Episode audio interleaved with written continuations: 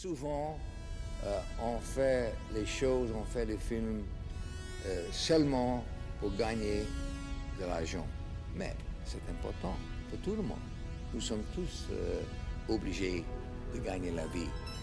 Mais je crois que c'est possible au cinéma de faire un film artistique, aussi de faire un film qui peut gagner un peu d'argent. Bonjour, bonsoir à toutes et à tous. Bienvenue, bienvenue dans ce nouvel épisode de Multiplex, un épisode toujours aussi particulier euh, que les derniers, puisqu'il s'agit encore et toujours d'un épisode confiné et épisode encore plus particulier que les épisodes particuliers qu'on a pu faire, puisque il nous manque un larron. Il nous manque un larron. Notre cher présentateur, vous avez dû l'entendre, euh, il n'est pas là puisque c'est moi, Pierre, qui vous parle aujourd'hui euh, dans cette place qui ne me sied guère de présentateur. Je vais essayer de faire le, le travail nécessaire pour, euh, comme, comme on dit, his shoes hein, en anglais. On va remplir, remplir ses chaussures. Mais l'autre larron, celui qui est toujours là, qui ne déroge jamais à la règle, celui qui est une constante dans cette émission, qui est le, le rock, le pilier, c'est Mathéo. Ça va, Mathéo Mais oui, très bien. Et toi Bonsoir à tous, bonjour. Eh bah écoute, moi ça va, mais émission particulière puisqu'elle est placée sous le sceau euh, de la rigolade, mais aussi de, euh, comment on pourrait dire ça La de, rencontre, euh, l'échange. De la rencontre, de l'échange, puisque nous avons pour la première fois deux invités et eux, j'ai l'honneur aujourd'hui d'accueillir Camille et Cécile. Bonjour les filles, ça va? Bonjour, ça va, ça va. Ouais. Alors Camille et Cécile sont donc là pour parler avec nous d'un film, d'un film qui a, qui a marqué une génération entière de petits geeks, puisque aujourd'hui on va parler de Blade Runner. Blade Runner, un film de Ridley Scott sorti en 1982. Tout d'abord, je vais commencer par les traditionnelles questions un peu étranges. Mhm. Mathéo, hum, le premier film que tu as vu que tu n'as pas pu terminer? Euh, New York, New York. New York, New York, avec, euh, la, celui avec la chanson de Frank Sinatra? Ouais, ouais. Ouais. ouais, ouais. Camille, le premier film que tu as trouvé tellement mauvais que tu as dit à des gens de ne pas absolument pas le voir. Euh, je pense que c'est Sa, Sa Majesté Mineure de Benex, si je me trompe pas, où il y a ce- cette fameuse scène où il y a, euh, enfin, ce, ce fameux film où il y a Vincent Cassel qui est en centaure. euh, et il y a José Garcia Oh. qui, qui joue. Enfin, c'est vraiment impensable, qu'est-ce c'est une horreur. J'en ai même pas entendu parler. C'est Oui, moi c'est- non c'est plus. terrible. Donc tu vois, là, j'ai vraiment envie de découvrir ce film du coup.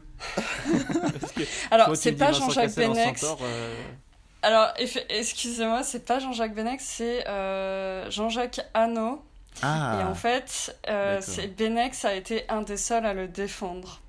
Ah. Mais c'est terrible. C'est terrible de se faire défendre par Benex en plus. Et Cécile, un acteur ou une actrice qui te convainc toujours d'aller voir un film?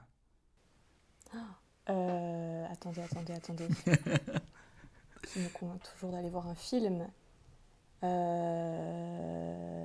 Oh, je vais en dire un euh, qui m'a convaincu d'en voir un. C'est euh, Sam Riley. Je sais pas si vous connaissez.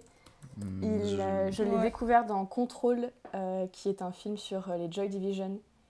Et Génial, ouais. euh, qui m'a complètement convaincu de voir sur la route euh, l'adaptation de. Jack Kerouac.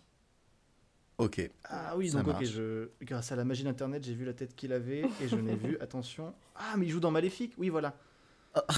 Oui, Je dois l'avoir vu là.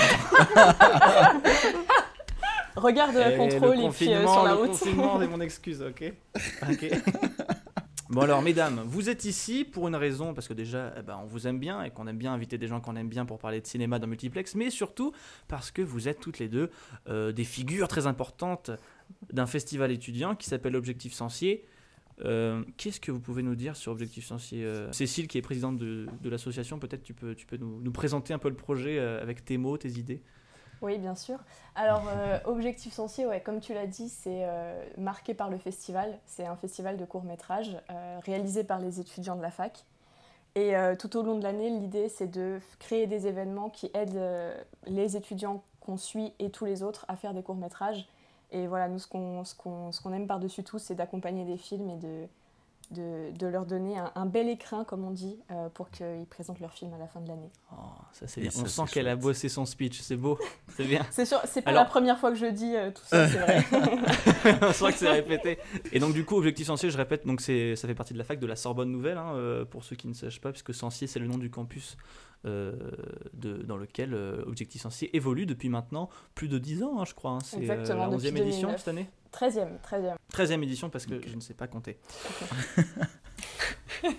Euh, voilà, donc tout de suite, on va passer, pas tout de suite, parce que je suis encore en train de rôder mes talents d'animateur presque inexistants. Je voudrais d'abord vous demander, c'est quoi votre premier contact avec euh, Blade Runner et qu'est-ce que vous avez pensé du film? Euh, Camille, déjà, ton premier ressenti la première fois que tu as vu Blade Runner et euh, qu'est-ce que tu penses du film euh, après toutes euh, ces années Alors, euh, ouais, la première fois, je l'ai vu assez tard hein, dans mon parcours euh, de cinéphile, bien sûr. Mhm. Euh, genre euh, vers 18-19 ans, quand même.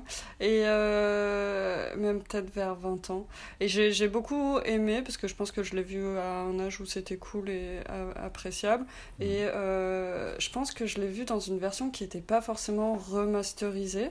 Et quand je l'ai revu, là, j'ai vu la version Final Cut hier sur Netflix.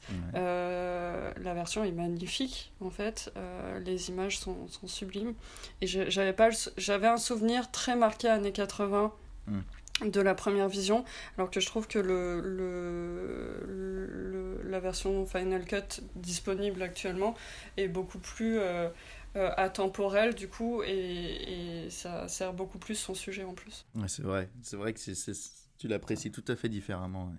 Cécile, Voilà, c'est tout ce que j'ai dit. Cécile, un avis sur le film et sur ta première expérience euh, Euh, moi, la première fois que j'ai vu, c'est aussi assez tard. Euh, C'était pour mes études, mes premières années d'études supérieures, il y a quelques années. Et je l'ai revu là pour l'émission. Et je l'aime toujours autant. Voilà. C'est un, film qui m'a marqué sur certains aspects et que, j'aime beaucoup et qui me, donne toujours autant de plaisir à voir. Ah, donc on est sur une chouette émission. Alors Matt, je sais que euh, il est, je sais. ah c'est bien, tout le monde il a aimé le film. On va, ça va, ça va pas du tout être euh, de débat houleux. On va pas du tout taper dans le. dans- Ah, c'est dommage. On peut Moi, j'aime switcher bien sur que- Gravity si tu je veux. hein. On disait encore que euh, les, les gens euh, euh, avaient presque maintenant euh, plus envie de voir Transformers. euh, tant Oui. on l'avait défoncé. Donc c'est bien qu'on fasse aussi des films qu'on aime. Oui, c'est bien. On peut aussi donner au- envie à des gens euh, de- d'aller voir des films. Toi, Matt, du coup, je sais qu'il y a euh, ton idole absolue dans, dans ce film, mais est-ce que ça, ça participe à ton affection ou il y a d'autres choses un peu plus peut-être objectives euh, qui entrent dans l'appréciation de ce, de ce monument du 7e art? Alors euh, oui, effectivement, je suis un, un fan inconditionnel comme pour euh, beaucoup de personnes d'Harrison Ford euh, depuis Indiana Jones et Star Wars. Mm. Euh, donc du coup, quand j'ai vu la première fois Blade Runner, je pense à peu près au lycée, euh, j'étais euh, juste content de retrouver une figure que je connaissais. Euh, mais en fait, j'ai juste surtout découvert un, un film de SF euh, vachement cool qui m'a permis, et j'en parlerai plus tard dans l'émission, de découvrir un, un tout autre genre euh, que je ne connaissais pas forcément, parce que la SF, je la connaissais, comme j'ai dit, pour Star Wars, mais tu prends Blade Runner, tu prends Star Wars, c'est pas du tout le- le- la même ambiance. donc, euh, donc voilà, j'avais découvert vraiment autre chose et je m'étais dit, waouh, c'est vachement cool. Donc, euh, donc oui, voilà, c'est un film que j'aime beaucoup, entre autres pour, pour son acteur principal. D'accord. Donc, pour Et toi ceux qui ne. Moi, euh, Oui. moi donc euh, Blade Runner, euh, je suis euh, comment dire un, un blasphémateur, hein, parce que Blade Runner, je l'ai découvert donc hier soir dans mon canapé, entouré de ma chère famille. Alors, si je veux être complètement honnête, mon premier contact avec le film, qu'est-ce que c'est?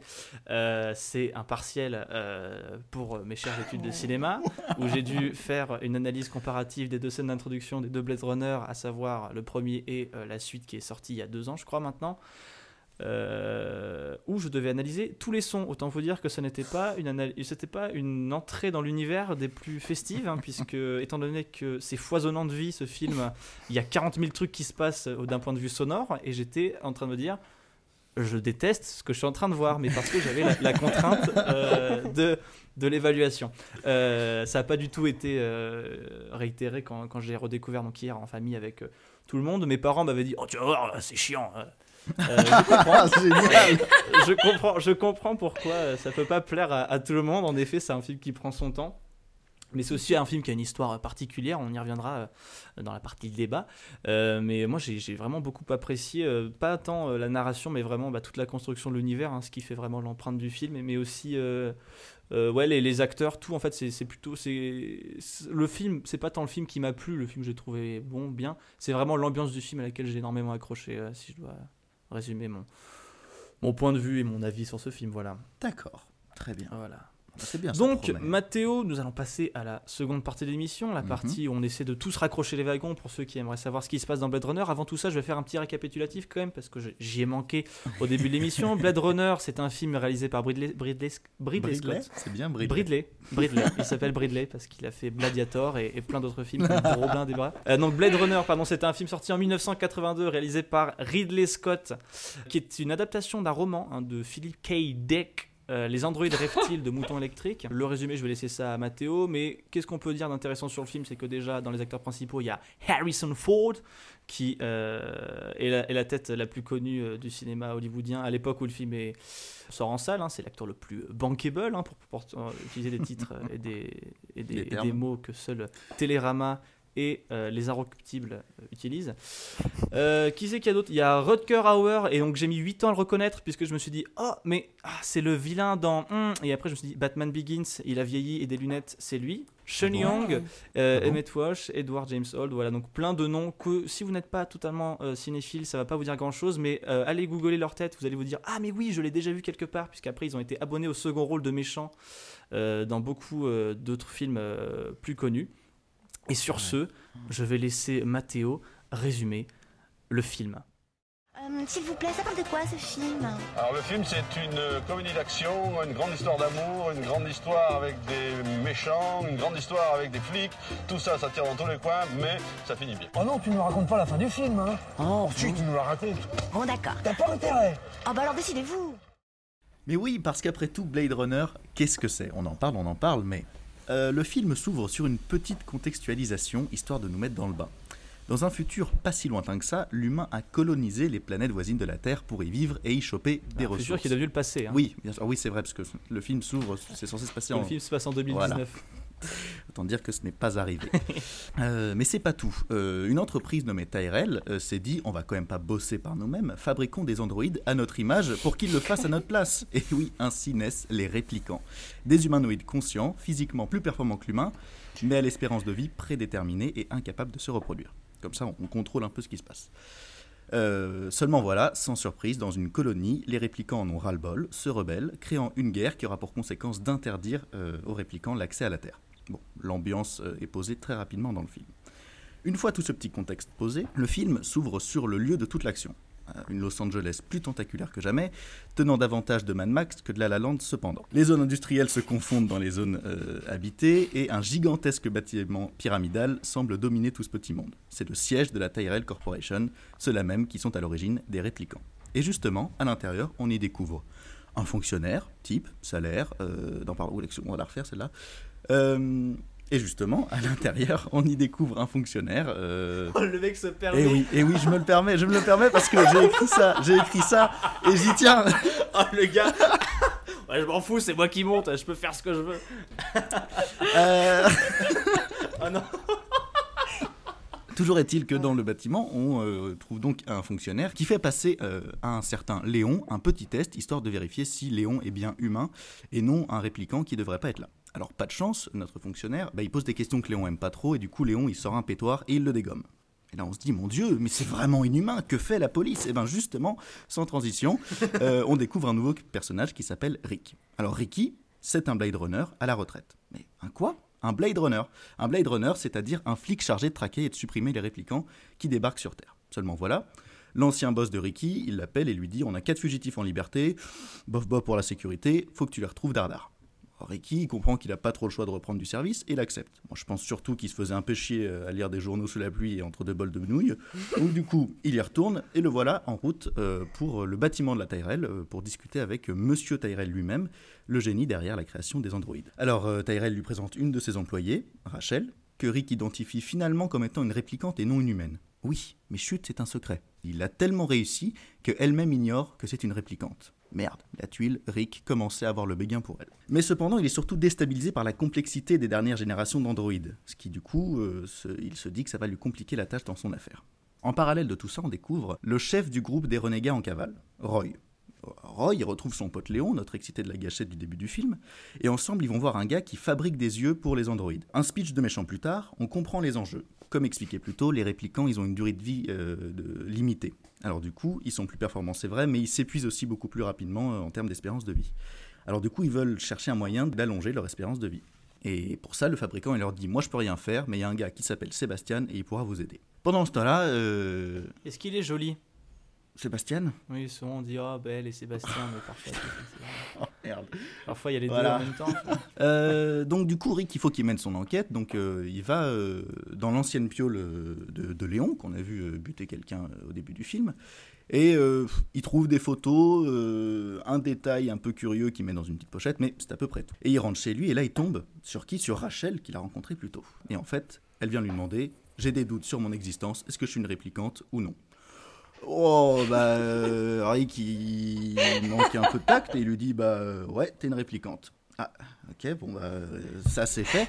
Elle se barre et euh, bah, du coup, Ricky siffle un petit verre solo tout en continuant de bosser. Grâce à une machine formidable, il va analyser les photos en créant des détails qui ne peuvent pas exister. Bah, c'est le futur après tout, hein, ça, euh, on va pas le remettre en question, c'est c'est la magie de la. Ouais, ce que j'adore, c'est que c'est c'est le futur, mais ils prennent encore des photos Polaroid. Mais ça, ça oui. me fait mourir. c'est- c'est- c'est fantastique. Dans un magnétoscope. Et les photos le mettent sur la piste d'une d'une potentielle autre réplicante qui s'appellerait Zora. Alors, une vadrouille plus tard, il remonte la piste jusqu'à un cabaret dans lequel il se met une petite cuite. Puis euh, là, il se dit, bon, il faudrait quand même que je bosse. Alors, euh, il va essayer de, de retrouver Zora en loge. Et là, il sort sa meilleure couverture, euh, un représentant de la guilde des bonnes mœurs. Ah, ça c'est quand même, c'est quand très gentil de sa part. Mais Zora, elle est pas dupe, elle lui colle trois beignes et elle détale. Bon, Eric il lui colle au talon. Et, euh, après une course poursuite dans les rues, elle finit par l'abattre euh, dans une séquence si riche en néon que Gaspard Noé en rêve la nuit. Donc, ça fait une première réplicante sur les quatre qui est dégagée. Rick, tout tourmenté, veut donc rentrer chez lui et en bon détective de film noir, ruminer une bouteille à la main. Mais c'est pas son patron qui débarque et qui lui dit Eh, au fait, euh, comme Rachel c'est une réplicante, une bah, il faut que tu la retrouves aussi. Bon, bah décidément, c'est une sale soirée pour Rick, parce que maintenant sa chérie aussi euh, est en danger. Euh, mais c'est pas fini, parce que c'est vraiment. Il y a beaucoup d'actions, euh, c'est condensé dans ce film. Il se passe rien, puis d'un coup, il y a beaucoup d'actions, puis il se repasse rien euh, juste après. Et donc, là, il tombe sur Léon, notre copain, qui tire sur tout le monde. Ils se fritent un peu tous les deux, Rick, il perd son pistolet, et alors que Léon s'apprête à tuer notre détective, Rachel sort de nulle part, chope le pétoire et liquide Léon. Bon, deux réplicants sur quatre rayés, Bon, du coup, là, Rick, il est quand même un peu claqué, ça fait beaucoup, donc il rentre chez lui euh, avec Rachel. Rachel continue à lui dire euh, Mais euh, quand même, je suis une réplicante. euh, et toi, tu serais pas. Oh, je joue du piano. Ah, D'abord, elle lui dit Tu serais pas un réplicant toi aussi Mais Rick, il est claqué, il s'endort sur le canapé. Alors, du coup, le lendemain matin, Rachel tape son meilleur Chopin sur le piano et elle le réveille. Bon, bah, lui, il traîne un peu du pied. Euh, il vient s'asseoir à côté d'elle, elle lui dit Mais tu sais, moi j'ai un doute quand même sur mes émotions, est-ce que ce sont les miennes ou est-ce qu'elles sont fabriquées? Et là il lui dit Bah je sais pas, mais moi je t'aime, donc il lui fait un bisou. Et euh, mais elle, en fait, elle, elle, elle est vraiment, elle, est- elle est vraiment pas du tout sur la même longueur d'onde. Elle, elle voudrait comprendre si tout- toute son existence est, est biaisée. On passe à autre chose. Oh, c'est gentiment dit. Ouais, ça, je sais, mais on y reviendra bon, parce qu'en plus j'ai fait des découvertes assez extraordinaires. On y reviendra. Retour sur Roy, le chef des fugitifs, euh, et surprise, sa petite amie qui, pendant tout ce temps, euh, avait tapé l'incruste chez euh, notre joli Sébastien, qui, lui, euh, est un généticien et qui, en plus, euh, fait de temps en temps des parties de puissance 4 avec euh, le grand patron Tyrell. Donc, du coup, euh, euh, Roy, il se dit bah, euh, Moi, ma vie, euh, ça peut vite se terminer, donc j'aimerais que tu me fasses rencontrer Tyrell. Bon, bah, Sébastien, il est quand même très gentil, il lui dit D'accord, ok, suis-moi, on va y aller. Ils y vont. On a une petite séquence euh, presque à la Frankenstein, euh, voire un peu religieuse, entre euh, Roy qui rencontre enfin son créateur. Et il lui demande Bon, bah, j'aimerais que tu allonges un peu ma vie quand même. Et, le, grand patron Tyrell, il lui dit bah, Je ne peux pas faire ça, moi. On, en a, on essayé des trucs, hein, on a essayé plein de trucs, je t'explique tout, mais on peut pas le faire. Bon, bah, Roy, est un peu embêté, il dit D'accord, ok, mais ça me va pas trop ta réponse. Du coup, easy go, Tyrell. Ok, bon bah il zigouille aussi Sébastien, mais bon, ça c'est un peu expédié. Parce qu'après tout, maintenant il est plus très utile. Mais pendant tout ça, les taux se resserrent sur tous les réplicants, parce que Ricky, il découvre la planque euh, de, de, Pris et de Roy. Après un cache-cache un peu glauque, trois pirouettes et un salto, euh, Ricky finit par tuer Pris. Roy euh, rentre à la planque aussi, découvre le corps de sa chérie, décide qu'il faut en finir. Nouvelle partie de cache-cache entre Rick et Roy. Ça se termine euh, par une confrontation entre les deux sur le toit, où finalement Rick manque de tomber dans le vide, mais voilà, soudainement, le répliquant lui sauve la mise, lui explique qu'il n'y a pas de vie pour quiconque est esclave de sa condition, et le méchant accepte son sort, l'obsolescence l'achève, et c'est fini. Mais fini non, parce qu'il reste encore Rachel qui, au milieu de tout ça, euh, est potentiellement en danger. Alors, et, Rick- et elle, elle a pas lu Spinoza, donc c'est compliqué. mais hein. oui, en plus. Elle est juste en train de pioncer dans, dans le plumard de Rick. Et du coup, Rick, il rentre dardard chez lui en se disant Euh, C'est un peu chaud pour elle quand même. Et quand il arrive, il se rend compte qu'il y a effectivement un de ses collègues qui est passé, mais qui a décidé de laisser la vie sauve euh, à Rachel. Et c'est ainsi que tous les deux décident de, de partir loin, loin des Blade Runner, loin de, de la Tyrell Corp et loin des bouchons incessants de Los Angeles. Ainsi se termine Blade Runner. Voilà. Magnifique. Oh, c'était bien. Oh, c'était bien. Moi, j'ai bien si j'avais Ah, su moi, que tout film. résumer, j'aurais, j'aurais pas revu. Moi, justement, j'aurais gagné une heure. si j'avais su que tu faisais tout ça, moi, je l'aurais pas. Et d'ailleurs, la transition est toute trouvée puisque le résumé étant fini, c'est le moment de débattre. monsieur, votre action sur le film. C'est vraiment un film métaphysique, expérimental, Ça va très très loin, peut-être trop loin pour certains. beau, touchant. euh, Enfin, c'est un film qu'il faut digérer quoi. C'est scandaleux Bon, alors, Blade Runner. Euh, qu'est-ce que vous en avez pensé On l'a déjà dit, mais qu'est-ce que vous avez à dire euh, Qu'est-ce que vous avez aimé plus particulièrement dans le film euh, en tant que tel? Cécile, je vais commencer par toi. Ouais, alors moi je vais dire un truc qui m'a marqué particulièrement quand je l'ai revu là pour l'émission. Mhm. C'est la l'ambiance de la ville Ouais. euh, que je trouve absolument spectaculaire. Mhm. Et euh, écouter avec un casque tous les petits détails de, du son de la ville, c'est assez fabuleux. Et euh, voilà, j'ai adoré complètement ça. d'accord. Il y, a- y y un travail d'atmosphère euh, qui est essentiel à l'identité du film et, et ça passe notamment parce que tout ce dont tu parles, le- le- le- l'ambiance sonore, et c'est vachement chouette. En tout cas, c'est très agréable. Ouais, c'est un film à l'ambiance super, super. Enfin, vraiment travaillé, euh, c'est euh, assez impressionnant. Enfin, euh, c'est pour moi le, le- le- le gros, gros. euh, euh, la grosse réussite du film, c'est ça. hein. Dans beaucoup des films de Ridley Scott, c'est souvent ça. Il y a un travail des décors, du, de l'atmosphère. Donc, Ridley Scott, pour ceux qui ne savent pas, c'est le réalisateur de Alien, par exemple. Le tout premier ouais. Alien, c'est lui qui l'a fait. Donc, c'est. euh, on peut en sentir un peu l'influence hein, dans, dans Blade Runner, d'ailleurs, euh, des, des décors d'Alien. Il y a quelque chose de vachement euh, organique, transpirant, en fait, dans, dans la ville. ça sointe, en fait, de partout. Il y a de la vapeur, tout le monde a chaud en même temps. en même temps enfin, il y a beaucoup d'eau, quoi. C'est très humide. Mm.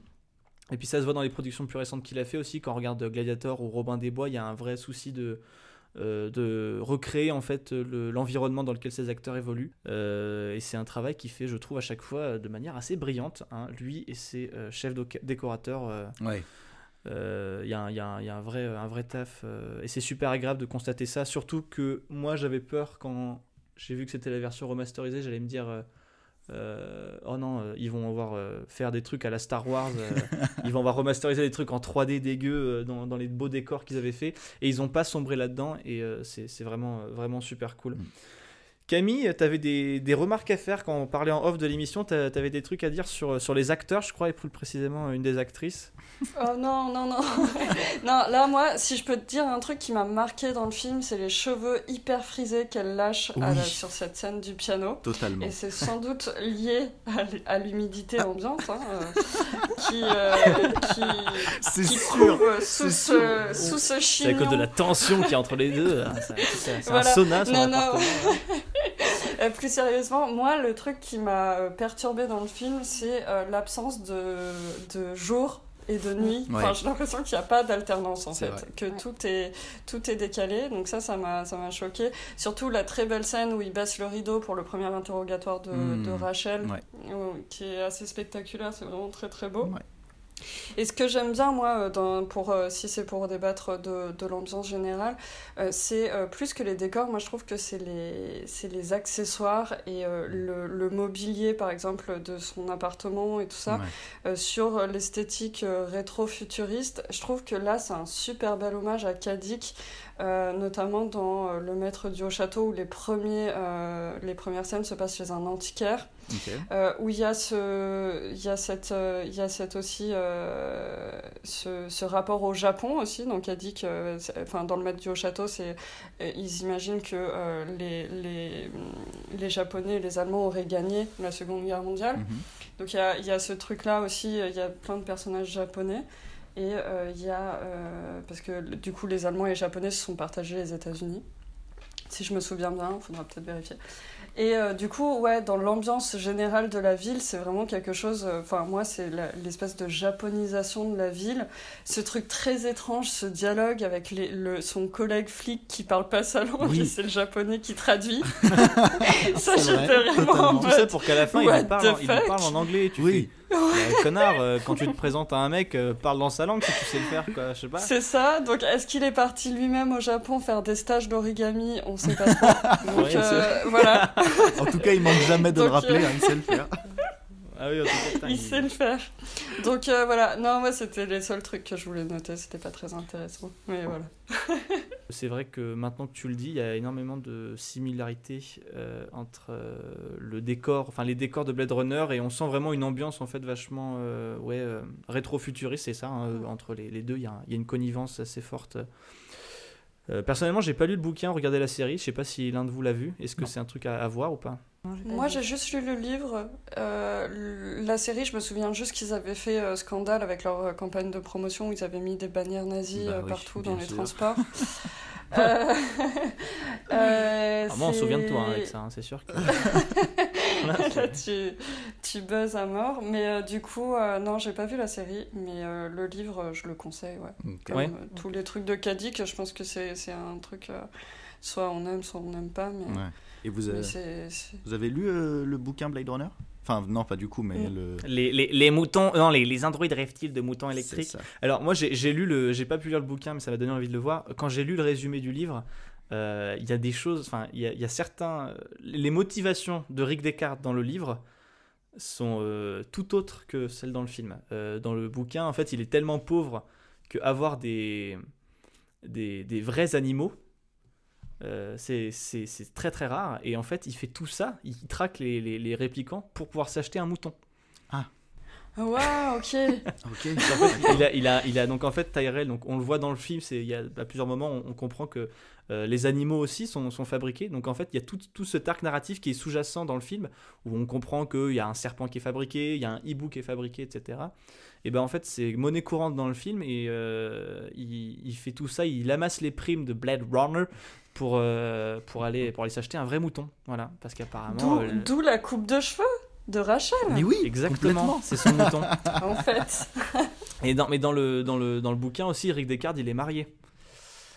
Euh, D'accord, ok. Toujours, Il est marié, et donc du coup, le, la, voilà, faut qu'on parle de cette scène de d'amour entre gros guillemets. Ah, c'est Euh, c'est, c'est, ah, c'est- pardon. Alors peut-être qu'il y a Bah, beaucoup de gens en qui vont dire, ah ça va, c'est un robot. J'ai fait ouais, mais non, non, mec, non, quand non, même. euh, Quand je regardais, enfin, on discutait avec Pierre quand je regardais le film, euh, justement au moment de cette scène, et j'avais complètement oublié ça de mon premier visionnage. Cette espèce de, brutalité qui sort de nulle part. Le- J'ai l'impression que le discours du film ne se porte pas sur le fait qu'il se comporte de manière déplacée parce que euh, avec elle, euh, c'est pas son comportement, c'est le fait que ce soit un robot. Mais tout ça se mélange aujourd'hui avec nos conceptions et, à raison. Mais il y a une grosse confusion qui se crée sur cette scène alors qu'elle a rien à voir avec le reste du film si on le prend comme tel. Alors pour ceux, parce que je me rends compte que là on n'a pas forcément resitué pour les auditeurs. En fait, on parle de la scène où Rick Descartes, du coup, il y a Rachel qui est chez lui et donc ils vont coucher ensemble. Sauf que euh, les, les prémices de cet acte, de la chose, euh, se font dans des circonstances euh, un peu violentes. Et euh, moi perso, j'ai été très euh, gêné Mmh, par ouais, ça.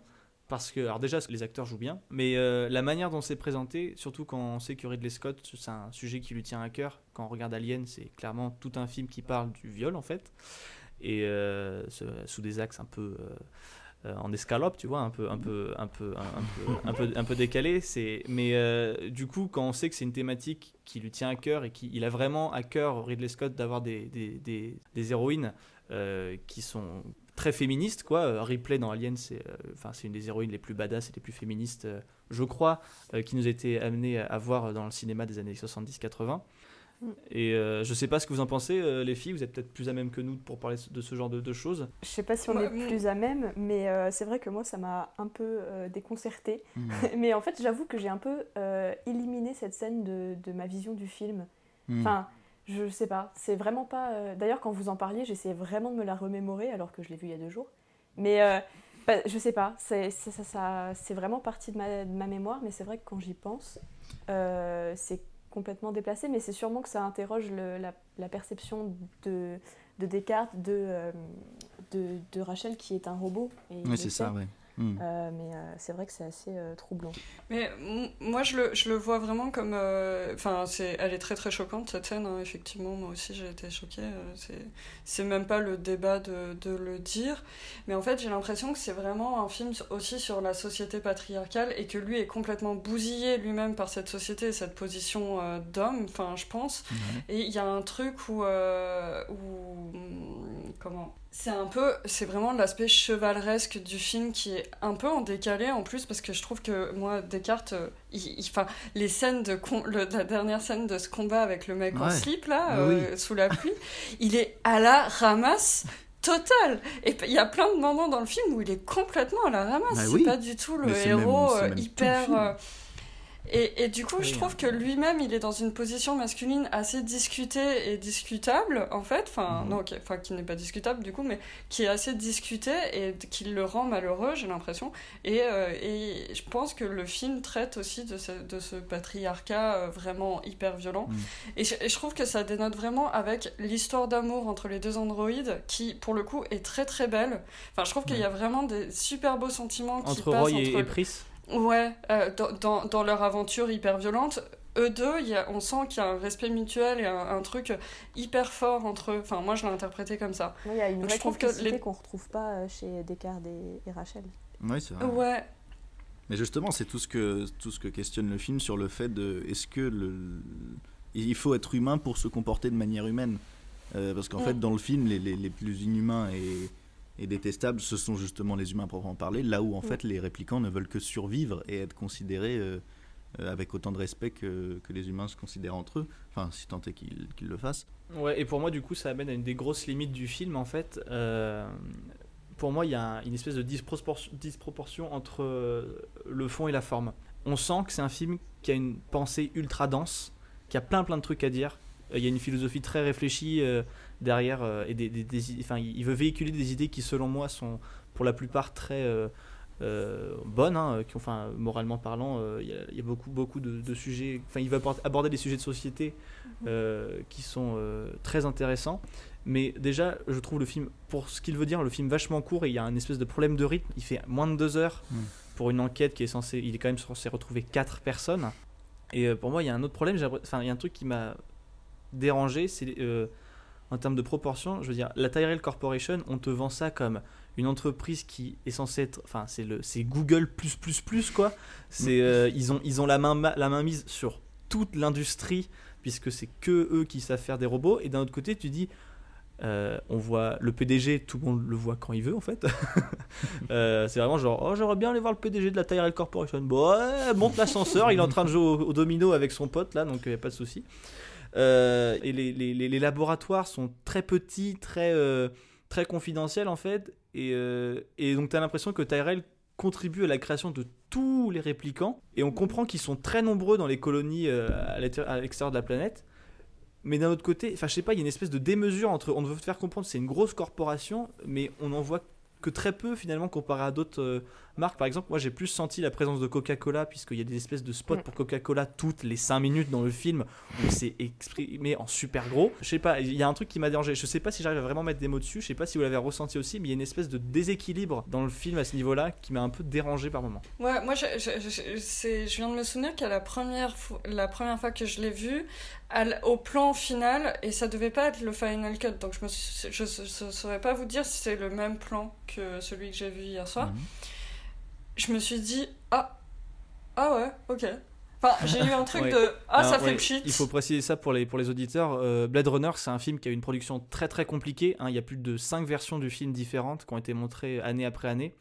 Euh, en fait, tout ça, c'est dû à un désaccord entre la Warner qui avait les, les droits du film et, et Ridley Scott. Et euh, du coup, euh, je trouve que, enfin, Moi, j'ai vu que la, comme je l'ai vu le film qu'une fois, j'ai vu qu'une version, à savoir donc celle qui est censée être celle du réalisateur. Je ne sais pas, je n'ai pas vu le Blade Runner 2049 où je sais qu'on est censé retrouver Rick Deckard. Mais il y a un élément important à savoir, euh, est-ce que Rick est un répliquant? Parce que je- à chaque fois qu'on parlait de Ah. Blade Runner, on me disait, euh, mais alors Rick Deckard, répliquant ou pas répliquant? Et moi, du coup, c'est pas un truc que j'ai senti dans le film non plus.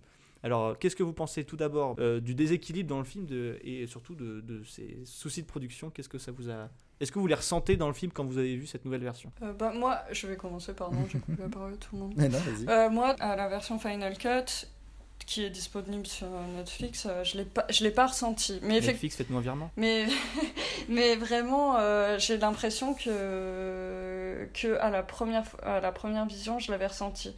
Après, euh, je dirais que ça fait aussi partie euh, du plaisir de spectateur et de cinéphile de euh, noter des défauts sur des monuments comme ça et de se dire ah oui Mhm. mais c'est parce que je sais qu'il y a eu un défaut de fabrication je sais que là c'est dû à telle ou telle tension enfin moi je suis friande de ce genre de choses et je pense que ça fait aussi partie du, du plaisir qu'on a quand on connaît les différentes versions d'Apocalypse Now quand on connaît les différentes versions de Blade Runner enfin il- il- je pense qu'il y a une pop culture qui vient s'ajouter à tous ces tous ces tous ces problèmes là en fait. Donc toi, c'est un truc que tu apprécies du coup quand tu, quand tu regardes des films, t'aimes aimes bien savoir, euh, bah en fait je pense que c'est ce qui fait partie, c'est c'est un peu intrinsèque à la cinéphilie, mais du coup toi t'aimes bien savoir ce qui se passe derrière un film pour euh, ensuite vraiment apprécier, dire ah c'est marrant parce que là vous voyez quand il saute en voiture, et bah c'est pas lui dans la voiture. hein. Euh, Ouais, peut-être pe- pe- pas des défauts aussi, euh, aussi fins, peut-être pas. Euh, Quoique, effectivement, quand on a le plaisir de voir un faux raccord, euh, c'est vrai qu'il y a, il y a ce truc de, de spécialité qu'on on apprécie, alors que tout le monde le voit. hein. Enfin, je pense que c'est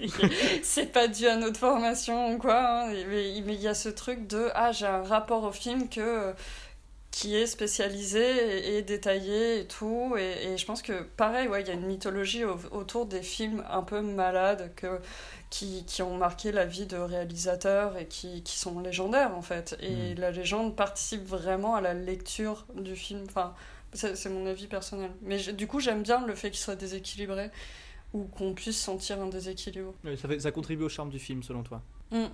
Ok. Ouais, Cécile, ouais, du coup t'allais dire? Bah, je suis assez d'accord euh, sur le fait que ça, ça participe du charme du film. Euh, mais moi, ça m'a pas choqué quand j'ai vu le film. Franchement, si je fais abstraction de ce que je sais sur le film, Ouais. euh, je le ressens pas forcément. Euh, maintenant, c'est vrai, quand on connaît la- l'autre fin, la fin de la production, je suis contente d'avoir Qu'est-ce que c'est l'autre fin? Parce que donc là, la fin du film, Rick et Rachel s'en vont. Le dernier plan, c'est l'ascenseur qui se ferme sur eux et qui on comprend Ouais. qu'ils vont partir. Et donc l'autre fin, c'est quoi?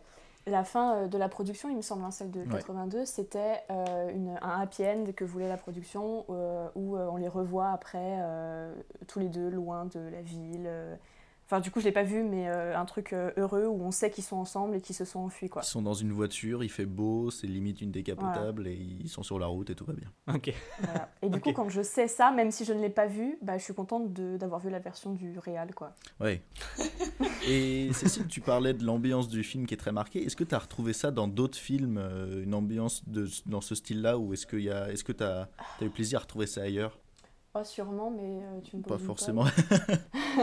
Parce que euh, j'ai découvert euh, cette année Cowboy Bebop, qui est une, une série japonaise euh, d'animé qui raconte l'histoire de, ouais, de chasseurs de primes dans, un dans, un, dans un univers rétro-futuriste un peu similaire. Et je trouve qu'on retrouve beaucoup. euh, je sais pas si vous connaissez déjà avant tout Cowboy Bebop? Non. Non, perso, non. Eh ben monde a déjà euh, parlé, mais. bah, euh, dans non. ce cas, je vais pas épiloguer euh, longtemps dessus, mais je, je- si à l'occasion, c'est des, épisodes qui durent 20 minutes, je crois qu'ils sont trouvables sur YouTube.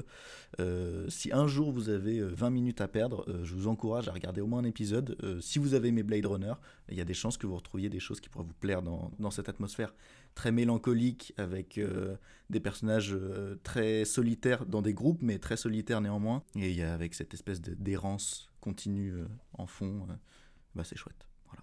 Ouais, mais après, c'est sûr que le film, il a une. Enfin, Ridley Scott s'était jamais caché du fait qu'il avait une. Enfin, que c'était. Que tout cet univers, euh, donc cyberpunk, hein, ça, c'est c'est comme ça qu'on appelle ça, tout Mhm. l'univers cyberpunk s'était énormément inspiré euh, du Japon. Mm. Et que c'est. De toute façon, c'est un univers qu'on retrouve beaucoup. Il y a toujours un truc très japonisant. euh, quand on regarde euh, dans les années 80, il y a énormément de films dans ce genre-là qui sont sortis. Euh, Blade Runner aux États-Unis, mais quand on regarde du côté du Japon, il y a euh, Akira ou Ghost in the Shell qui sont des, des, euh, des, des- des- des- Mm. des films d'animation qui reprennent un peu, donc c'est pas tout à fait les mêmes thématiques, mais il y a quand même énormément de similitudes dans euh, la retranscription de cet univers-là. C'est toujours une ville où il fait très sale, où il fait jamais beau. euh, il pleut, etc. Euh, Il y a toujours un truc très similaire, donc c'est pour ça que le rapprochement avec Cowboy Bebop, ça m'étonne pas des masses, Ouais. puisque euh, c'est des codes en fait euh, qui sont propres à, à ce genre-là. Tu veux dire quelque chose, Camille Ouais, non, euh, j'allais partir sur un autre euh, débat. Vas-y, vas-y. Euh, C'est en fait, euh, je trouve que le- la- en fait, je trouve que les deux films, le Blade Runner de Ridley Scott et celui de Ouais. Denis Villeneuve, si je me trompe pas, Ouais, se répondent vachement bien. Euh, Je trouve qu'il y y, y a vraiment un binôme qui fonctionne dans le, dans le côté euh, rétro-futuriste hyper euh, technophobique dans le premier épisode Mhm. et le post-ère technologique dans le 2049. Enfin, il y avait vraiment un truc, il y a eu un effondrement entre les deux Ouais.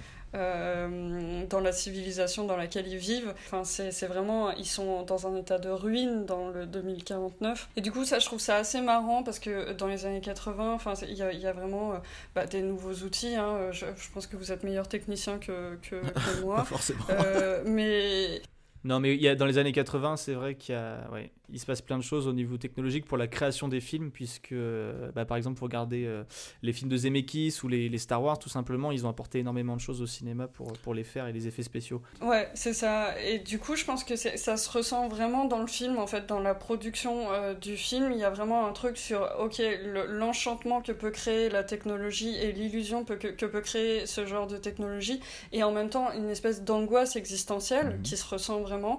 Et 2049 qui arrive à une période où les process sont encore en train de changer avec le numérique et avec euh, il y a ce truc de ok il y a eu un effondrement de l'illusion. Enfin c'est c'est vraiment le truc hyper postmoderne de. Lyotard de genre il y a eu un effondrement des, des grands récits des, des, des, des, des, des grandes pensées en fait.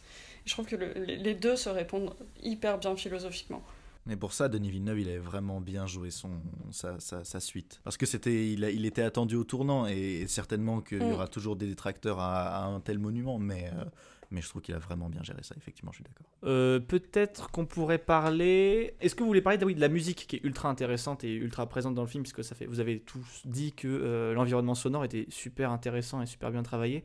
Euh, euh, la musique de Vangelis a été euh, très plébiscitée à la sortie du film et l'est toujours maintenant. Qu'est-ce que vous pensez de cette euh, de bande originale? Je vais aller vers Cécile pour celle-là. Euh, ouais, moi, je ne saurais pas tant développer que ça, mais c'est vrai que je l'ai beaucoup aimée et euh, elle, elle ajoute euh, et elle participe complètement de l'ambiance sonore de manière générale. Et, euh, et comme je disais au tout début de l'émission, euh, j'adore et je, trouve que l'ensemble fonctionne extrêmement bien.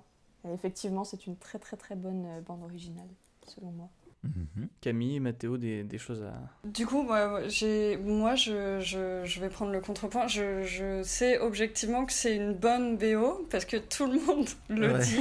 Et, euh, mais en fait, euh, je dirais que j'ai l'impression, face à cette, euh, enfin, à, l'entente, à l'écoute de cette euh, BO, d'être en face de la musique concrète. Enfin, c'est vraiment, j'ai l'impression d'être sur un truc hyper pointu, hyper, hyper spécialiste et que moi qui n'ai pas aucune connaissance en, ni en solfège ni en musique, ça me passe vraiment au-dessus. Bah, aucune vraiment connaissance en musique, je suis pas d'accord. Tu nous as dit que tu avais des connaissances qui travaillaient avec Johnny Hallyday.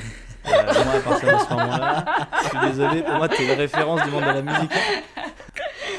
Non, mais bon, j'ai une culture euh, populaire, mais voilà, mais non, là j'ai vraiment l'impression de me retrouver devant, euh, devant un truc euh, hyper, hyper pointu et, et je suis un peu comme une poule devant un couteau, quoi. Je comprends vraiment ça parce qu'en fait j'ai constaté hier que je, je me disais mais j'aime ce film pour son ambiance mais la musique qui contribue c'est une chose mais qu'est-ce que j'aime vraiment dans ce film? En fait j'aime les moments où il y a euh, du cuivre parce que ça fait vraiment une ambiance jazz. À part ça euh, c'est une musique tout au long du film où euh, bah, T'aimes pas les longues notes de synthé? Bah, en fait, je, je me suis dit que si tu prends un film de la même période à peu près, je pense à, à Dune, dont la BO a été faite par Toto, j'ai- un souvenir beaucoup plus marqué de cette bande originale-là. parce que, Alors certes, elle est un peu plus euh, Pop, romanesque, mais non, mais non, même pas, même pas, pas tant que ça. Ah ouais, je sais pas, j'ai pas vu d'une. euh, quand j'ai vu Sting et sa coiffure, ça m'a. Ouais, bah oui, une époque. non, mais je veux dire, voilà, même si c'est Toto qui s'en est occupé, le- le- la originale est juste beaucoup plus romanesque, alors peut-être, mais du coup, elle est peut-être plus accessible aussi, alors que là, effectivement, dans les Runner, je suis un peu d'accord avec Camille, c'est un concept où, où ça t'accompagne plus que tu y fais attention. En tout cas, ça a été mon, mon ressenti. Ouais, après, c'est un film qui était vachement à contre-pied de ce côté-là. hein. Euh, Quand on regarde les autres films des années 80, on est sur euh, des, euh, des bandes originales où c'est très rock, très pop quand c'est des films d'action. Quand c'est des films un peu plus posés, science-fiction comme celui-là, on avait surtout des. euh, bah, on va encore parler de Star Wars parce que c'était un, un pionnier du genre, mais c'était des trucs très orchestraux. Mhm. Et là, euh, il a pris un contre-pied, Ridley Scott, en travaillant avec Vangelis, parce qu'il a, il allait vers quelque chose de beaucoup plus expérimental. hein. Mm. Pour moi, en fait, une bonne BO, alors déjà, c'est une BO qui se remarque, et c'est surtout un, truc qu'on peut réécouter sans avoir le, après avoir vu le film, sans forcément avoir les images, mais les images doivent revenir. Euh, moi, c'est comme ça que je me dis, la BO, elle est bonne, c'est quand je réécoute des notes, j'ai des images du film qui me viennent en tête automatiquement, et ça veut dire que pour moi, ils ont réussi à associer les deux. En l'occurrence, Mhm. euh, quand j'ai réécouté ça, je me suis dit, putain, je me suis endormi et je me suis retrouvé sur les, les fonds des albums de Pink Floyd, qu'est-ce qui se passe Où à la fin, tu sais, c'était vraiment, ils, ont ils étaient tous euh, défoncés au crack et c'était juste des, des trucs ultra flottants comme ça. Et ça, ça m'évoquait, ça m'évoquait un peu rien. Je suis d'accord que c'est dommage que ça soit une œuvre musicale qui soit entre guillemets indissociable du film, puisque sans, sans les images, on est un peu euh, perdu, je dirais, euh, en l'écoutant. Je sais pas si vous êtes d'accord, mais euh, c'est un truc que je trouve un peu. euh, Dommage. Ouais, c'est élitiste en fait, c'est ça. Et pourtant, c'est fou comment elle fonctionne bien dans le film. Mais c'est ce que j'allais dire. En fait, moi, Ouais. j'aime bien le fait que ce soit pas un orchestre euh, et que ce soit pas. euh, Enfin voilà, j'aime ce côté-là et je trouve que ça va super bien avec le film, c'est ce que je disais euh, au début. Mais euh, c'est vrai que c'est pas le genre de BO que j'écouterais euh, à part. Ah, c'est pas la La Land quoi. Je- J'écoute pas non plus la La Land à part, mais. euh, Non, mais moi, dans ce que tu disais de BO qui, euh, qui sont euh, indissociables du film, et en même temps, euh, c'est euh, l'assassinat de Jesse James par le lâche Robert Ford, Mhm. et qui a une BO par Nick Cave, euh, il me semble. D'accord. Et euh, je sais- vous avez pas vu ce film? Pas vu. C'est avec euh, Brad Pitt. Brad Pitt et Casey Affleck. C'est un film vraiment magnifique. Et la BO est réutilisée hyper souvent dans d'autres films. Et c'est horrible, en fait. Parce que moi, c'est- à chaque fois, ça m'évoque Brad Pitt dans les champs de blé. Et c'est super bizarre. Ouais, mais il y a, il y a- y a plein de trucs comme ça où on est toujours un peu. euh, Ouais, je vois ce que tu veux dire. Quand tu, quand tu connais, une... quand tu découvres une musique dans un certain contexte et que tu la vois réutilisée ailleurs, euh, Mm. c'est toujours ce décalage vachement étrange de. Ouais, ouais, ouais, complètement. Complètement, complètement. Je me disais qu'on pouvait peut-être en profiter pour parler de, revenir à Objectif Sensier parce qu'on avait choisi euh, ce film euh, en se disant que euh, il pouvait y avoir au long du visionnage une certaine sensation de, vertige au vu des questions existentielles que ça peut soulever. Et puis au-delà de même de tous les, effets spéciaux déployés par, par Ridley Scott qui sont pour l'époque encore aujourd'hui très bons, notamment avec la version remasterisée. Et du coup, euh, je, je- je vais insister sur cette notion de vertige parce que c'est le thème choisi euh, dans le festival cette année, il me semble. absolument. Absolument. Alors, moi, du coup, j'avais une question. Je vais en profiter pour passer en mode clac, hop, le switch est activé. Je passe en mode intervieweur. Bonsoir. Alors, déjà, j'ai une vraie question. Comment vous choisissez les thèmes à Objectif Sensier Est-ce que c'est. Il y a un chapeau et vous faites Ah, banane cette année. Dommage. Non, si c'est banane, on, on- on évite de le prendre, on repioche. D'accord, donc c'est c'est au chapeau, vous tirez un truc où il y, a il y a une vraie réflexion à chaque fois. euh, Ouais, alors euh, nous, c'est la deuxième année là qu'on qu'on choisit le titre, euh, Mhm. enfin le, le thème. Et euh, la première fois, ça avait été proposé par euh, une, un des membres de l'assaut. Et euh, c'est celui qui est resté le plus. En fait, on partait sur un truc de révolution, bataille. On était un peu. Enfin voilà, dans ce... on était un peu parti là-dessus. Et, euh, et en fait, ce qui, nous, ce qui nous chagrinait le plus de la première édition qu'on avait fait d'Objectif Sensier, c'était que euh, les, les courts-métrages se cantonnaient à des histoires. Et euh, vu. Comme le riz. le riz cantonné. Voilà. Yes. Allez. Ouais. Et le truc, c'est que euh, en 5 minutes, développer une histoire, c'est très compliqué. Hmm. Une histoire qui fonctionne. Euh, et nous, on voulait euh, donner envie aux étudiants euh, de faire des films où ils osent plus dans la technique, où ils font plus de choses expérimentales en fait. On voulait qu'il y ait au moins un film expérimental. Et du coup, on a cherché un thème qui soit pas, euh, donne pas envie de, ouais, qui donne pas envie d'écrire une histoire, mais qui donne envie de partir dans son imagination un peu plus loin. Donc Trop on avait cool. choisi désordre. Et on s'était dit, il y a grave moyen qu'il y en ait qui fassent un désordre esthétique. Et on espérait ça, et il y en a eu au moins un. On peut le dire quand même. Ok, d'accord. vachement expérimental. C'était pas voulu, mais bon, si, si, voilà, si, si, c'était hein. voulu et c'était très bien joué. et, euh, et cette année, euh, on a choisi, on avait pas mal d'idées. Et en fait, on Mhm. en a parlé avec les profs euh, qui encadrent les étudiants. Et c'est celui qui a, euh, qui, a, qui a plus fait l'unanimité. Euh, D'accord. voilà. D'accord, ok, donc c'est c'est par concertation que vous choisissez les Ouais. thèmes, enfin en l'occurrence cette année. Donc du coup le thème vertige. Quand vous entrez dans le concret euh, en termes de- d'organisation de, festivals euh, pour les gens, alors nous, on peut le dire, Mathéo et moi, on, on- on fait un peu partie de l'é- de l'équipe euh, au même titre que beaucoup de gens. euh, qui aident à, à l'organisation. Euh, mais vous, euh, quand vous êtes dans, dans- dans les hautes sphères de, de l'organisation, qu'est-ce que vous trouvez le plus dur à faire? Là, nous, on est dans une configuration un peu particulière parce que notre équipe, euh, le noyau dur reste le même. hein. Il y a Cécile comme présidente, on a deux vice-présidents et euh, on peut les nommer. euh, Marion Durand et Théo Michel qui sont les vice-présidents. Molly Ah, Proctor, c'est la. Ouais, on les Mhm. salue. Euh, Molly Proctor, c'est la, la secrétaire. Et puis, bah, moi, je suis trésorière, donc on forme le bureau de, de l'association. Donc, ce noyau dur, il reste le même. Donc là, ça fait deux ans qu'on travaille tous ensemble. Mais la particularité de notre festival, c'est qu'il est organisé surtout par les étudiants qui, euh, qui viennent s'agglomérer à, à ce, à ce noyau. Donc, il y a, il y a quelque chose aussi de nous qui est difficile, c'est de euh, former et euh, de, de souder l'équipe euh, qui change tous les ans. Enfin pour, enfin, pour ma part, ça serait ça la plus grosse difficulté. Je sais pas, Cécile, ce que t'en penses? Euh, ouais, c'est vrai que c'est difficile et puis euh, d'autant plus quand euh, c'est en ligne. voilà, c'est un peu plus compliqué de souder une équipe en visio. Euh, je pense que c'est le défi. euh, Il faut faire du team building. Ouais, voilà. c'est c'est compliqué.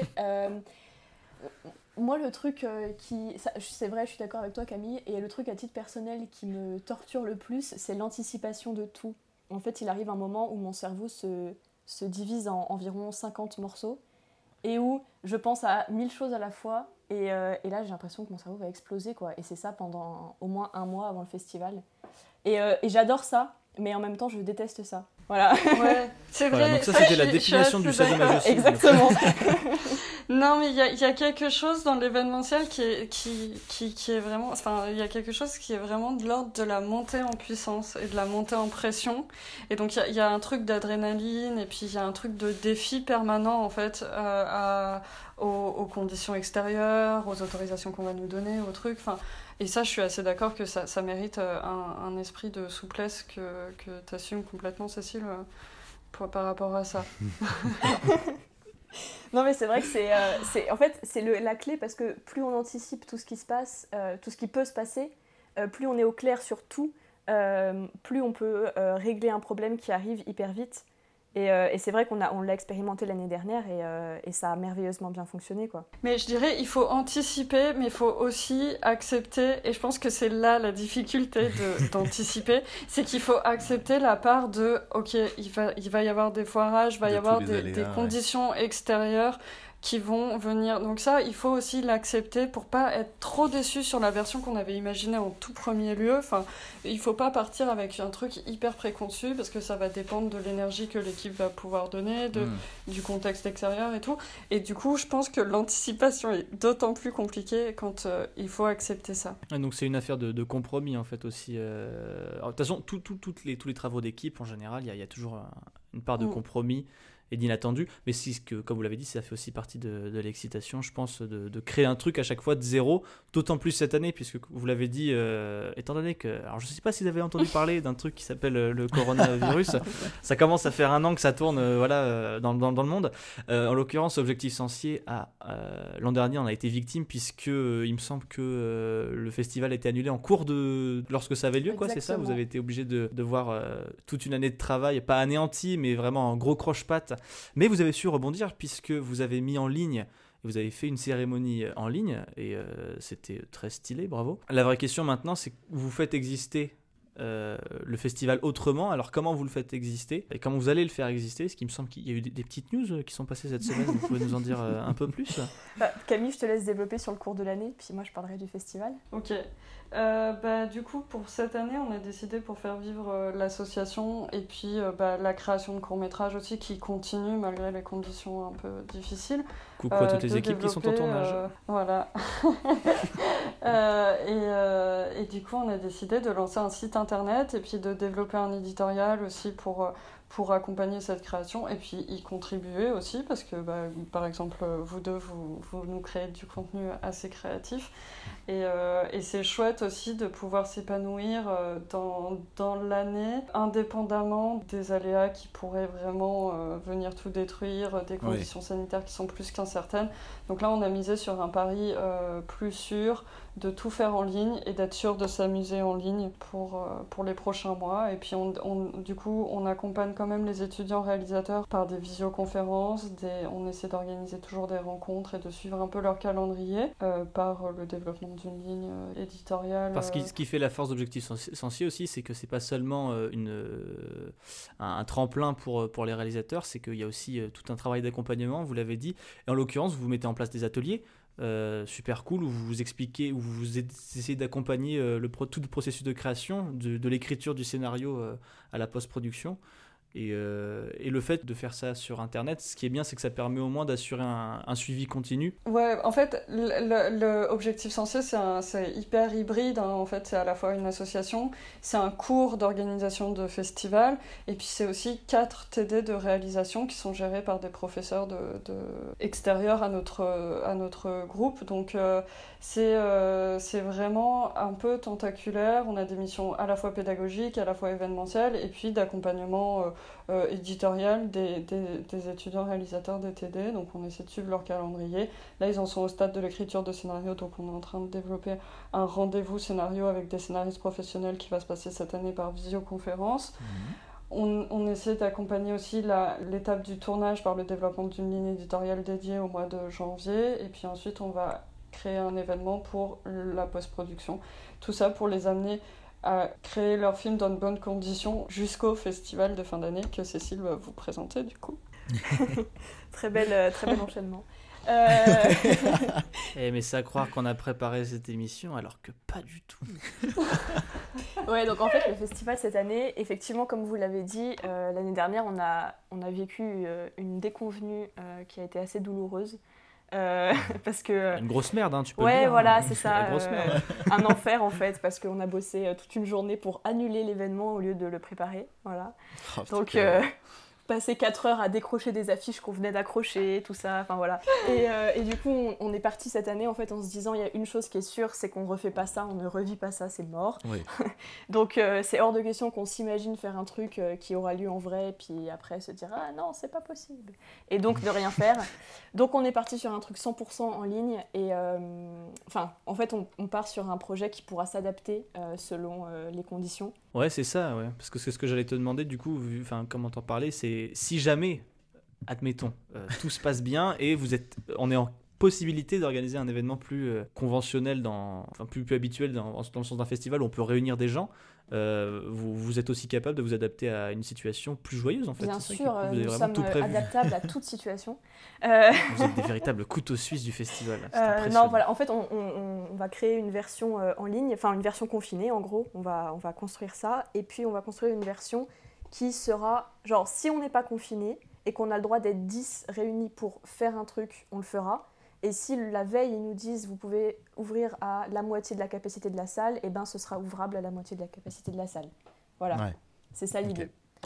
Euh, on fera au maximum. Adaptation, le mot d'ordre d'objectif sensier. C'est impressionnant. C'est même vertigineux de voir à quel point vous êtes préparé. Oh, oh, oh. ouais, ouais, ouais, je travaille un peu mes transitions. Ouais.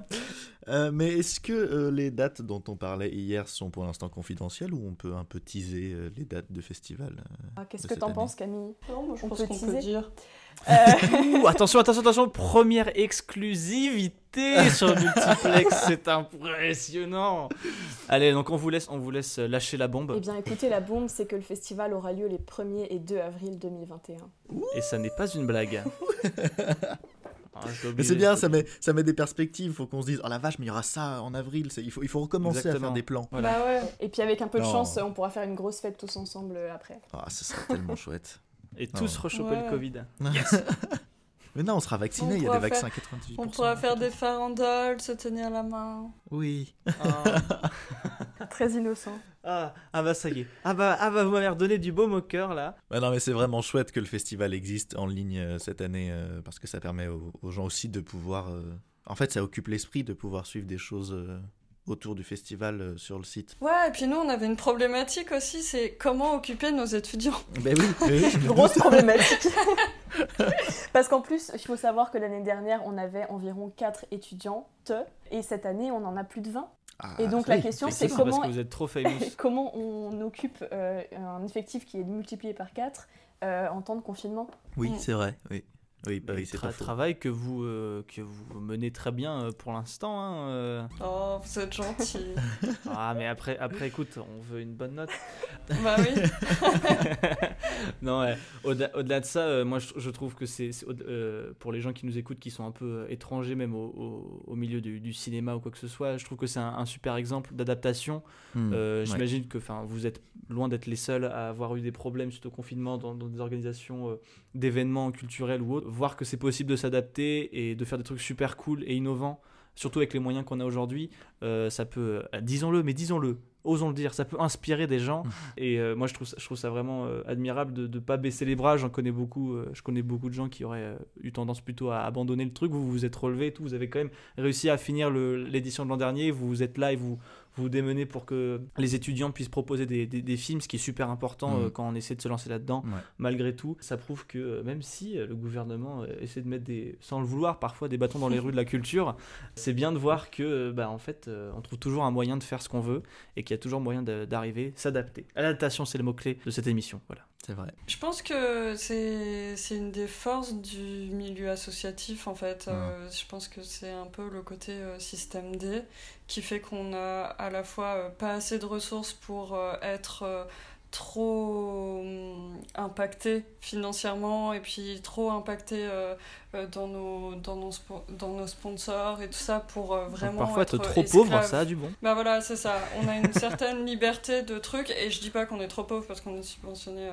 par la fac euh, à hauteur de nos besoins. Donc euh, ça, c'est c'est pas une, une question de se plaindre ou pas.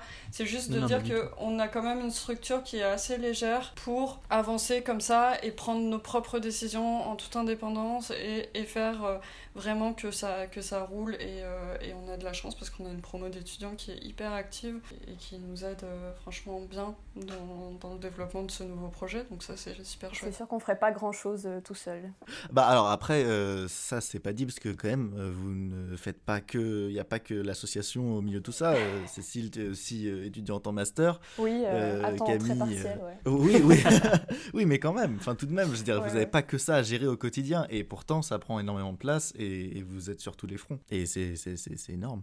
C'est vraiment chouette. C'est énorme. Ouais, mais nous, enfin, moi pour ma part, euh, je m'amuse. Mhm. Enfin, bon, ça fait partie de mon travail aussi, donc euh, je peux pas dire que c'est. Je le fais que pour m'amuser, mais euh, si, ça m'amuse. Et puis, euh, et puis, et puis, je pense qu'on apprend trop de trucs en fait. hein. Comme Mhm. tu l'as dit, on est encore étudiant et, euh, et c'est un moyen de se professionnaliser hyper concret et hyper cool. Et en plus avec vachement de liberté, je pense que c'est Et un filet de sécurité. donné, C'est ça qui est et bien. un filet de sécurité, voilà, c'est ça. Je pense que les étudiants qui viennent au cours, et ben, ils ont le- la possibilité de se frotter au monde professionnel sans avoir la pression d'être surveillés par un big patron et un vrai patron, sans avoir des réelles responsabilités, mais en en ayant quand même. Donc il y y, y a quelque chose qui est quand même hyper, hyper formateur. Hmm. Et je pense que ça, c'est une offre euh, indispensable à, à- à la faculté et indispensable à n'importe quel cursus. Et donc on est content de porter ça. Enfin, moi, perso, je suis hyper contente de, de Il faut. porter ce, ce truc-là. Il faut en être fier parce que euh, c'est- toujours. euh, pour les gens euh, dans d'autres études qui se perdent dans des choses très théoriques, c'est toujours bien d'avoir un espèce de phare qui nous rappelle aussi euh, parfois ce pourquoi on s'est lancé dans certaines études et euh, avoir un truc qui, qui ramène au concret comme ça, c'est super important. Euh, parce que ça, ça donne une perspective en fait. C'est con, hein, mais euh, ça, ça montre les choses qu'on peut faire après si parfois on est paumé. Je parle par exemple pour mon cas, je n'ai aucune idée de ce que je veux faire de ma vie. Euh, c'est bien de savoir, non mais c'est bien de savoir qu'il y a des possibilités qui sont accessibles plus ou moins facilement. Et euh, ce genre de, de, de cours, ce genre de- d'activité, d'association, c'est important parce que ça, ça, ça ouvre des portes en fait. hein. Mm. Et, ça, ça, et, ça, et des passages, et des chemins, et toute forme de choses que l'on emprunte. Bah, Moi, c'est, c'est, c'est, je ne peux pas euh, dire aux gens qui viennent qu'ils vont avoir un carnet d'adresses et que ça va leur euh, former quelque chose d'hyper... Ça va être une formation hyper professionnalisante. Ça serait mentir de dire ça. Moi, le, le, truc qui me tient à cœur, et je pense que à Cécile aussi, c'est. euh, Enfin, moi, personnellement, je suis arrivée sur le marché du travail, je, je, je, je n'avais jamais rien fait de professionnel. Donc, je suis arrivée avec toutes mes angoisses, tout, tout, tout. Et un apprentissage de savoir-être à devoir faire qui est énorme, en fait, plus que le savoir-faire. Le savoir-être, c'est énorme en entreprise, c'est énorme dans le monde professionnel et tout ça. Et du coup, pouvoir offrir un cours où on offre quelques petites armes aux étudiants qui pourront réinvestir quel que soit le boulot qu'ils vont choisir après, ça c'est ce qui nous tient à cœur, je pense, euh, à Cécile et. Oui, oui, oui, c'est vrai. Et puis en plus, c'est quelque chose. Enfin, on force pas les étudiants à faire des choses, mais s'ils veulent, ils ont moyen de prendre en main des choses et de multiplier leur, euh, leurs connaissances. Euh, Enfin voilà, c'est surtout ça. Plus, euh, plus ils prennent de la place, plus ils vont acquérir des, des savoir-faire qui vont vraiment leur servir. Bah oui, c'est vrai que vous nous laissez. Enfin, ce qui est très honnête, et là je peux parler du coup en tant que en tant qu'étudiant euh, qui a rejoint le le- le- le- la- L'aventure. L'aventure, voilà, c'est qu'il y a une, une confiance qui est donnée. Alors évidemment, il faut après il faut il faut donner le change, mais euh, il y a il y a un vrai échange. Il y a, y a c'est c'est donnant donnant. Et, et en fait. euh, c'est bête, mais c'est très rassurant, très rassurant que ça existe, et c'est pour ça que le milieu associatif est très chouette, parce que euh, c'est là que tu fais tes armes, que tout le monde s'entraide et euh, se, se- se- Enfin voilà, c'est- toute la force aussi d'Objectif Sensier et c'est ce qui, je pense, donne euh, aux personnes envie de s'investir parce que euh, parce qu'il y, a il y a un vrai retour sur, euh, sur le- le- l'énergie qui est donnée. Ah bah, c'est chouette de le- Ouais, ce, que- ce que, de l'apprendre de votre Pardon, bouche. ce que tu dis sur donnant-donnant, c'est euh, c'est hyper intéressant parce que ça va aussi dans l'autre sens. Et euh, je pense que c'est pas assez dit, mais euh, genre en août, quand on parlait de, de l'année à venir, je pense que Mhm. j'étais la plus pessimiste de tous euh, au bureau. et, euh, et je pense que j'ai- foutu euh, une, mau- une mauvaise ambiance par moment à mes amis, en fait, en leur disant que ça me faisait chier et que, euh, et que je savais vraiment pas à quoi l'année allait ressembler. Et, Ouais. et vraiment, je me suis dit, bon, bah écoutez, je vais faire le job parce que je me suis engagée, mais bon, bah pff, tant pis, quoi. Ça va, ça va être nul, ce sera en ligne et puis tant pis. Ah, Et, et attendez, je vais me rattraper, je vais me rattraper. Euh, Il y a. Elle vient de ruiner les 20 minutes d'entretien. Attendez. Deux minutes de parole. C'est impressionnant. Euh, Il y, a, il y a quelques jours, j'ai appelé euh, Théo, le vice-président, et je lui ai dit Bon, ton idée folle pour le festival, redis-la moi, euh, parce que je crois que je vais te dire oui et qu'on va le faire. Euh, parce que, parce que je vois plein de gens investis et parce que je me dis Mais c'est pas possible de pas se donner à fond. Donc en fait, Mhm. ça fait genre un mois que j'ai réfléchi et, et- et que j'ai décidé du coup de, de tout donner euh, pour faire même un, un truc de ouf, même en ligne. Et, ça, c'est clairement parce que euh, je sais qu'il y en a qui s'investissent, quoi. Voilà, donc c'est vraiment donnant-donnant. Bah, c'est- génial, c'est génial d'entendre ça. C'est très chouette que, que tu aies retrouvé euh, l'énergie et l'envie parce que Le goût de vivre, apparemment, aussi. hein, euh. non mais, non, mais pour l'énergie que ça te prend, euh, c'est quand même. Enfin, en fait, c'est ce que je dis souvent euh, pour ce qu'on fait. Il faut, faut de la passion parce que c'est Mm. quand même assez instable et, euh, et il faut vraiment aimer parce que sinon c'est- la merde. Donc euh, donc c'est vraiment chouette d'entendre ça. Et merci de le partager surtout. Avec grand plaisir. Voilà, je pense que l'entretien, aussi passionnant soit-il, va devoir toucher à sa fin pour éviter à nos auditeurs d'avoir 8 heures de conversation à écouter. Objectif Sensier, on peut le retrouver où, mesdames? Alors sur le site internet objectifsensier.fr et sur euh, Facebook, Twitter et Instagram euh, en tapant Objectif Sensier. Voilà, donc si vous voulez découvrir des jeunes créateurs, des créations, du contenu culturel autour du cinéma et d'autres petites choses, n'hésitez pas à aller regarder ces pages Facebook, Instagram, Twitter ou ce site internet, car vous pourriez être surpris de la qualité de ce que de jeunes personnes peuvent produire. En tout cas, on vous remercie énormément d'avoir suivi Oui. cette édition de Multiplex. Vous avez peut-être un mot de la fin, messieurs, mesdames, à dire? Mathéo, un mot de la fin sur Blade Runner ou sur... euh, Ouais, ce sera plus sur Objectif Sensier que que- que- qu'on a hâte de voir euh, les, les courts métrages de cette année. Ouais Cécile? Grave. Oui, et ben moi c'est, je vais vous remercier parce que c'était très chouette. Voilà, une nouvelle expérience que je suis ravie d'avoir partagée avec vous.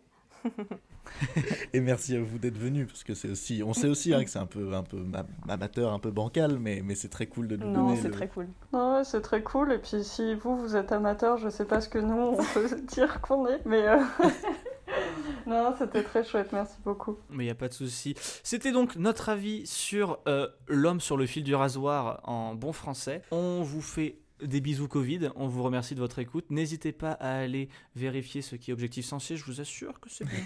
on vous embrasse tous, on se dit à la semaine prochaine sur Multiplex. Et de quel film on va parler la semaine prochaine? Eh ben on vous le dit pas, mais on vous laisse avec la musique de ce film pour que vous puissiez le découvrir et on vous donnera la réponse dans quelques jours. Salut à tous sur Multiplex, on se revoit très très vite j'espère.